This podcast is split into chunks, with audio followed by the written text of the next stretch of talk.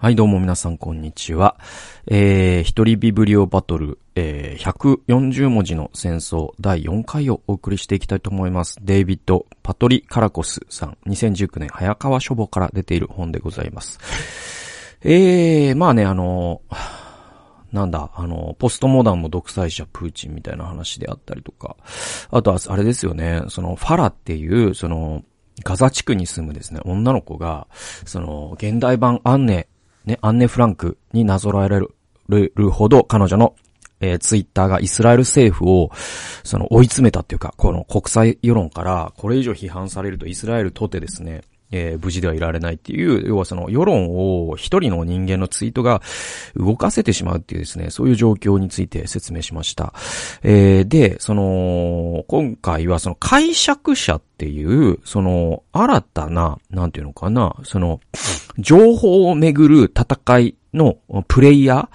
ー、え今までは、その情報をめぐる戦いのプレイヤーっていうのは、その政府のね、まさにその大本営発表じゃないですけど、その政府広報みたいのがいて、で、その記者クラブみたいのがいて、で、そのジャーナリストとか、そして新、大手新聞社とか、で、そういった形の、その発信者と、そしてそれを媒介する人と、ぐらいだったんですけども、新たにその解釈者っていう人たちが生まれたよって話なんですよ。で、これが、その、何かっていうと、その、えっ、とね、ここで出てくるのが、その、ウクライナ上空で、そのマレーシア航空機が、えー、撃墜された事件って皆さん覚えてます？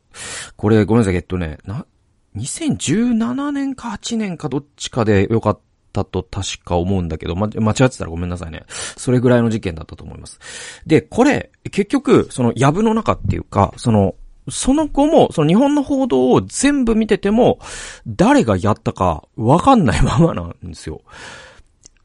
で、あの、本当に諸説入り乱れてて、ウクライナがや、ウクライナ軍がやったんじゃないかとか、ロシア軍がやったんじゃないかとか、あるいは、その、ウクライナの新ロシア派がやったんじゃないかとか、いろんなこう、あるいはその、イスラムがやったとか、とにかく、その、いろんな諸説があるんだけど、結局わかんなかったみたいな、本当に変な事件だったんですよ。もう本当にたくさんの人が死んだ、えー、じ、ね、飛行機の事故だったんだけど、要はその、民間機が追撃されたわけですよ。ね。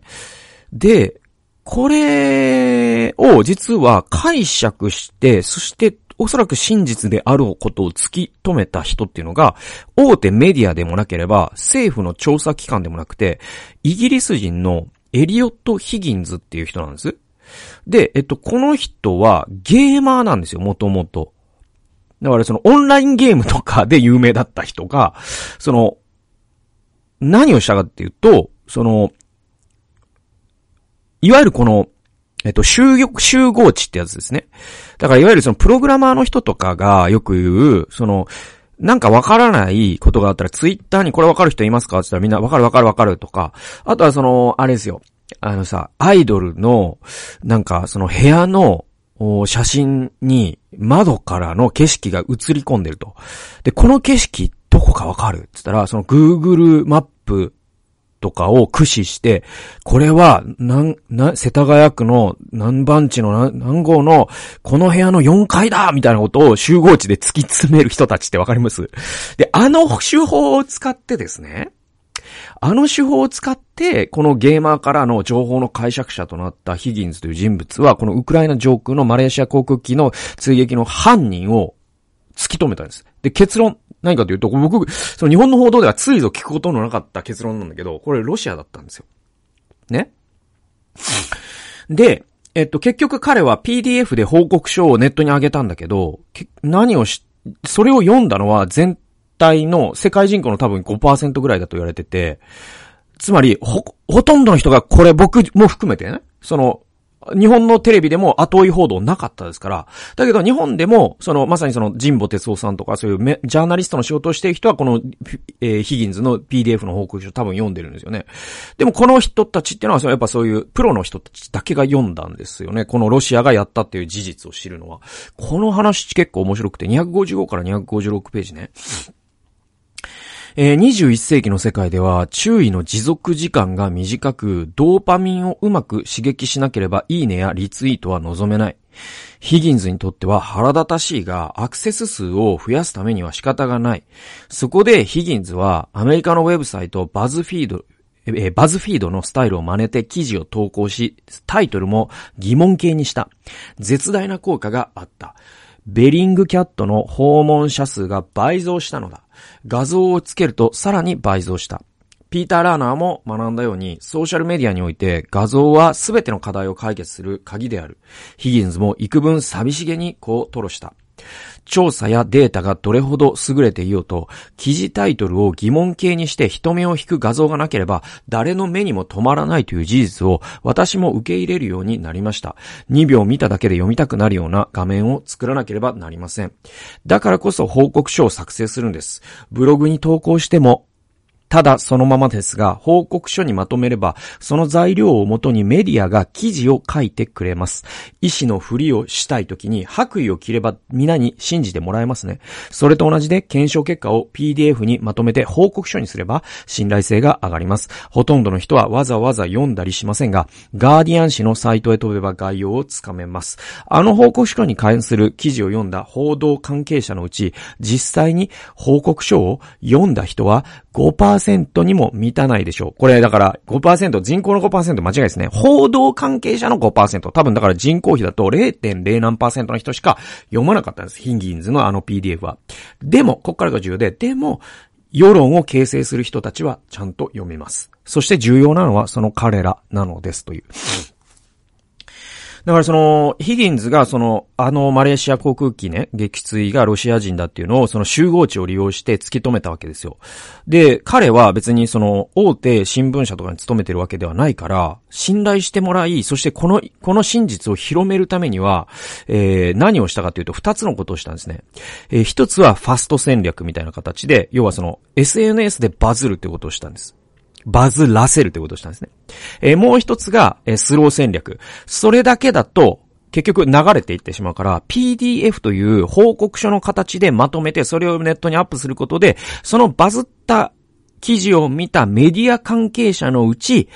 より関心のある5%の人だけがこの PDF を読んでくれる。で、そうするとそのメディア関係者の人たちは、この PDF は結構しっかりした調査だから、裏付けもあるなってことが分かって、ガーディアン紙にそれが載るんです。それで初めて世論が動くっていう順番なんだよってことをヒギンズが言ってて。で、この話って実はその、まあ、メディア論のタイトとされるですね、マーシャル・マクルーハンという、えー、人が、えー、書いたメディア論という本があるんですけども、まあ、これあのカナダのね、マクルーハンっていうのはもうメディア論のもう、えー、なんていうのかな。だから経済学で言うとアメ、アダム・スミスみたいな人で、もうすべてのメディア論の祖みたいな人なんですよ。で、この人が言った有名な言葉で、熱いメディアと冷たいメディアっていうのがあるんですね。で、当時、そのラジオとかが、あやっと世に出始めた頃なんで、えー、っと、えー、マクルーハンはラジオを熱いメディアと呼び、そしても、活字媒体をえー、冷たいメディアって呼んだんですよ。で、どういう意味かというと、熱いメディアっていうのは、その広がるのは早いけど忘れ去られるも早いと。で、冷たいメディアっていうのは、えー、広がるのは遅い。えー、だけれども、人々はそれを読んだ時に活字って読んだ後でその人が咀嚼するじゃないですか。これって本当かなとかっていう、えー、疑問を挟む、その余地があるじゃないですか。だから、人々はそれを、えよく考えて、え咀嚼してそれを受け入れてくれる。だから、冷たいメディアの方が安全なんだよって言ったんですよ。このね、マクルーハンは。でも今や、もはやラジオって冷たいメディアなんですね。で、えー、もう SNS がもう、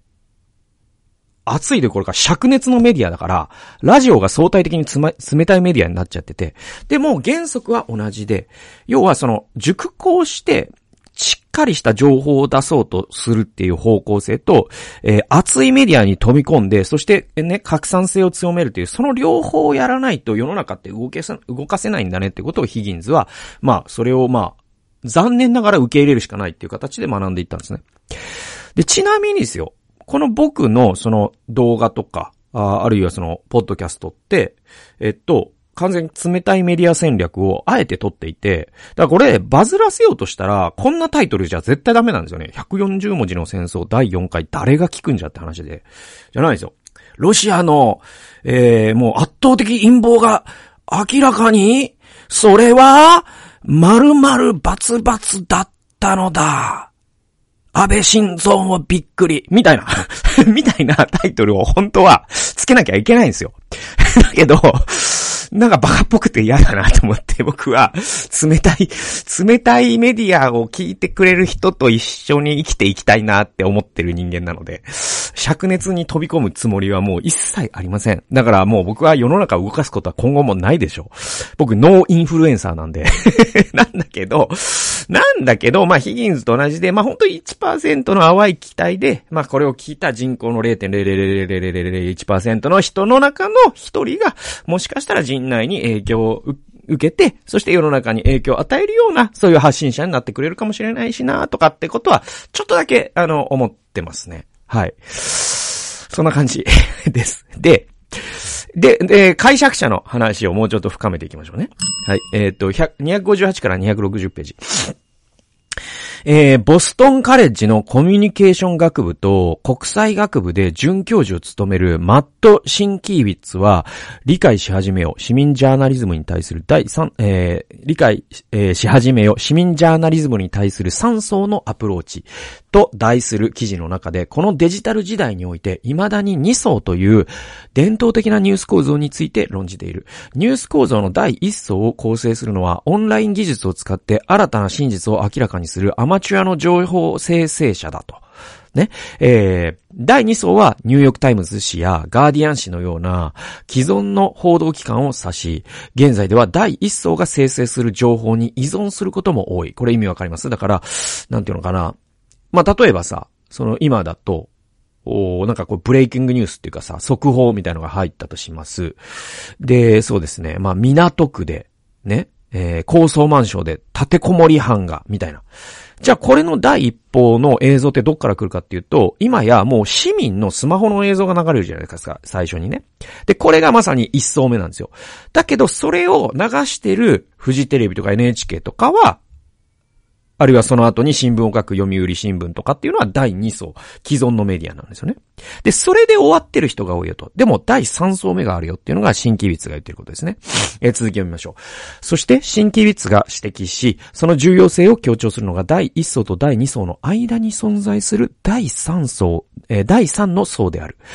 未だ完全には認知されていないが、徐々に現れ始め、正確なニュースを拡散する上で欠かせないそうだ。新規律はこの層を解釈者、インタープリター、えー、解釈者層ですね。インタープリター層と呼ぶ。この中間層を構成するジャーナリストは、市民が生成した潜在的に重要なニュースのコンテンツを読み解き、その真偽を検証するだけでなく、長期にわたってそのニュースを追い、たとえ主流の報道機関がその話題に一時的に関心を失った場合にも、新しい展開を追い続ける。これはまさしく、エリオット・ヒギンズと彼の調査チームについて述べた説明であってもおかしくはない。実際、新規ウィッツは記事の中でヒギンズに言及し、2009年にイラクで起きたグリーン革命や、2011年のアラブの春で登場した彼が祝者の、えー、祝賀のナラティブと呼ぶものに疑問を投げかける。そのナラティブとはこんな考え方である。市民ジャーナリストのユーザーが生成したコンテンツは今や主流の仲間入りをし、現地のアマチュアが生のデータ、かっこ動画にせよ、ツイートや投稿にせよ、かっこ閉じるを提供し、スキルを備えたプロのジャーナリストがそれらを正確に報道する。ね、これが2層のモデルですよね、さっき言った。ところが、ヒギンスを見てもわかるように、現実は全く違う。ヒギンスは、これまでのジャーナリストに欠けていたスキルと選択肢とを備えている。しかもその2つが絶対に欠かせないのは、捏造が広範囲にわたるばかりか、光線地帯からもたらされる膨大な量の情報を新たな方法で検証する必要があるからだ。つまり、生の情報は解釈されなければならない。ヒギンズが行ったことは、光線地帯で発生する新たなメディアを自らの能力を活かして読み解き、生成されたコンテンツの真偽をそのメディアを使って確認することだったという。この、えっと、一層目っていうのがまさにツイートとか、Facebook の投稿とか、ね、TikTok とか、その、なんだろうな、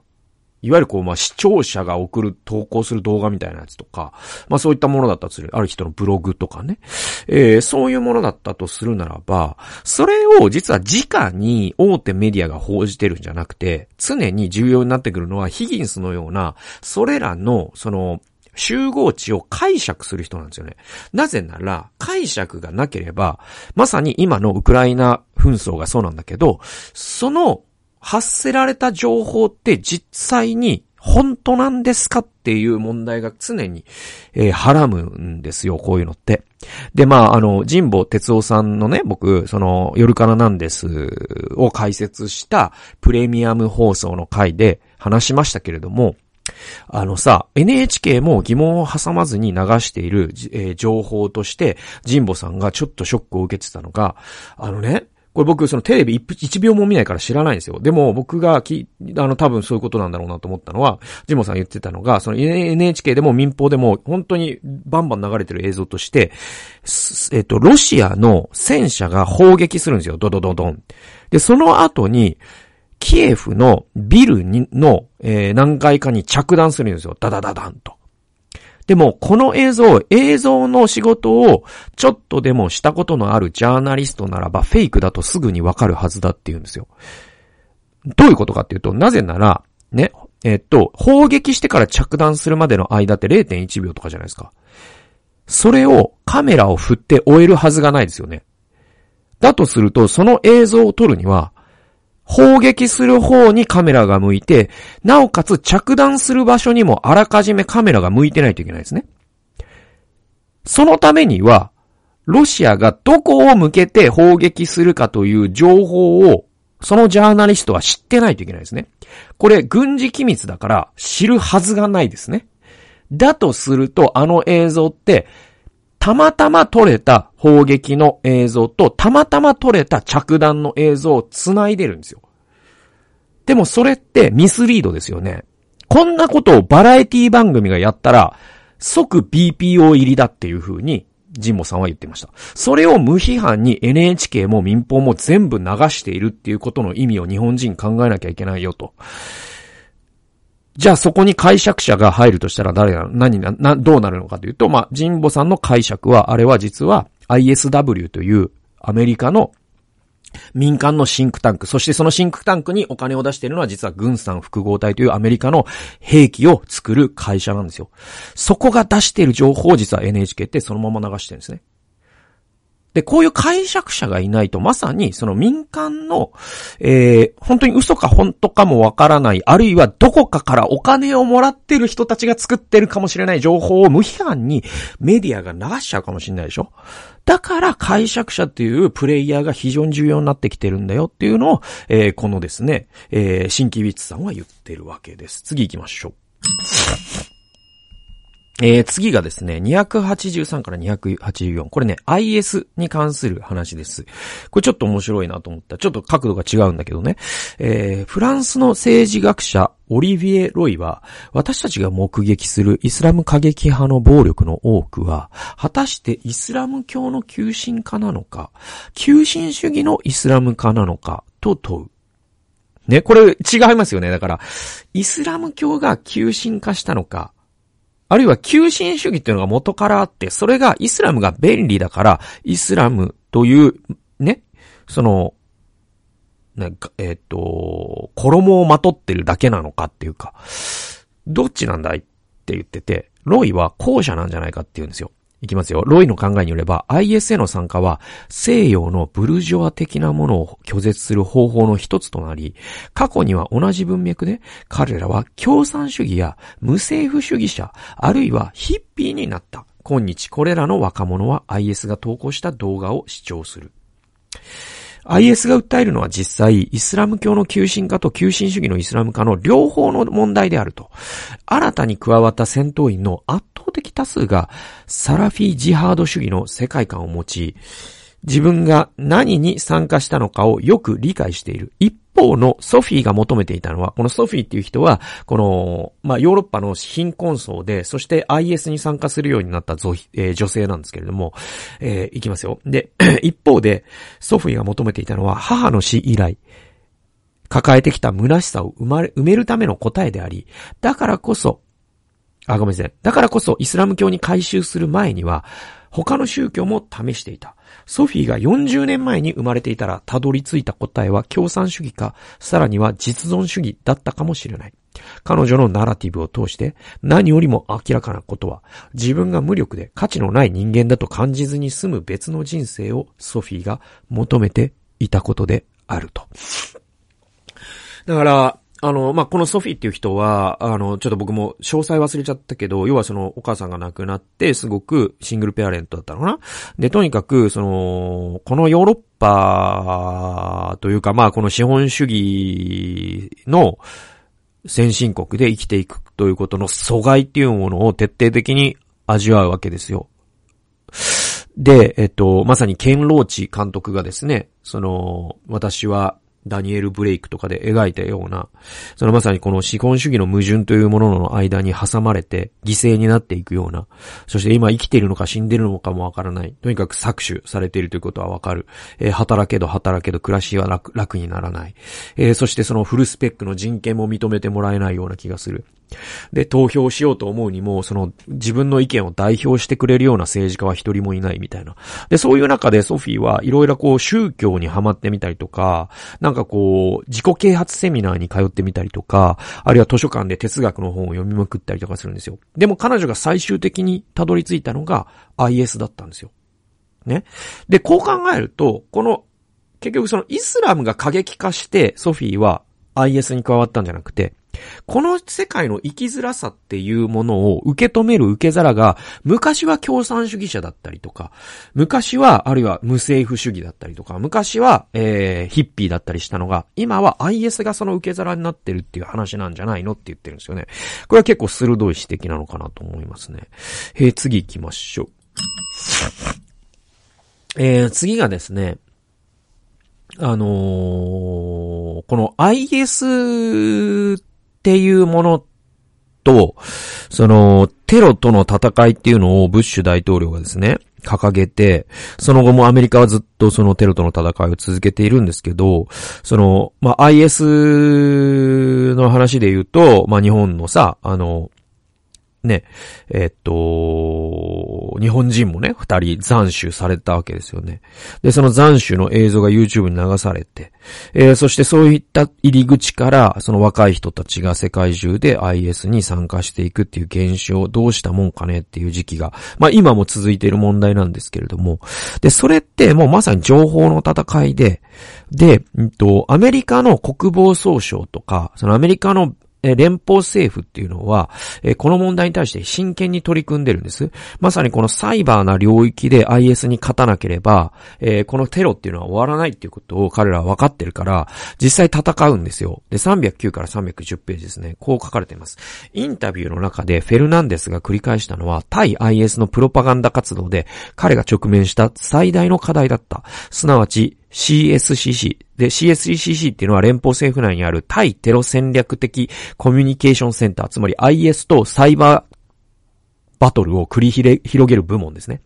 で、えー、CSCC が政府の機関だという事実。これが最大の課題なんだと。で、それが二つの課題を生んだ。その第一は官僚主義である。そもそも動きが鈍い上に、過度に中央集権化されている。その上、本質的に後手に回りやすく、何につけても腹立たしいほど慎重である。これでは何の束縛も受けず、ネットワークで繋がったホモデジタリスに対抗できるはずがない。問題の一つは、私の考え方が政府にとってはエッジが効きすぎ、私たちが戦っているデジタル空間にとってはエッジが足りないことですと。フェルナンデスはこう訴える。残忍な IS をあざける皮肉やグラフィックを用いることはできるが、斬首の映像にはとてもかなわない。あの動画は不快感を催すにしろ、あまりの衝撃ゆえにウイルスのように拡散する。CSCC の動画にはとても真似できない。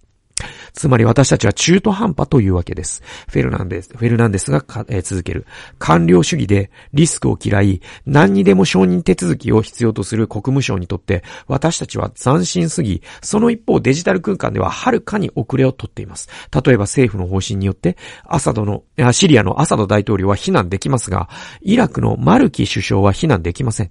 CSCC が政府のメディア部門である以上、その方針に従う必要があるからです。虚偽情報をばらまくロシアのような真似はできません。あくまでもアメリカ政府の機関として振る舞わなければならないのです。その意味において CSCC のケースから浮かび上がるのは、ナラティブの次元で戦うとき、独裁国家よりも民主国家の方が不利な立場にあるという事実だ。ロシアや中国の政府機関が従わない民主主義的な規範に民主国家の政政府機関は従わなければならない。だからこのサイバー空間におけるその情報戦を戦っていくことって多分にプロパガンダなわけですよ。で、その時に中国とかロシアとか、あるいはその IS とか、ね、そういった国々ってルールなんて無視しちゃえるわけですよ。だからいくらでも嘘もつけますし、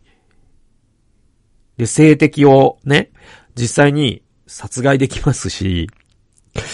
そしてすごく危険な意見も、その連邦政府とか、そういう中央政府とか役人の承認を得る必要もありませんし、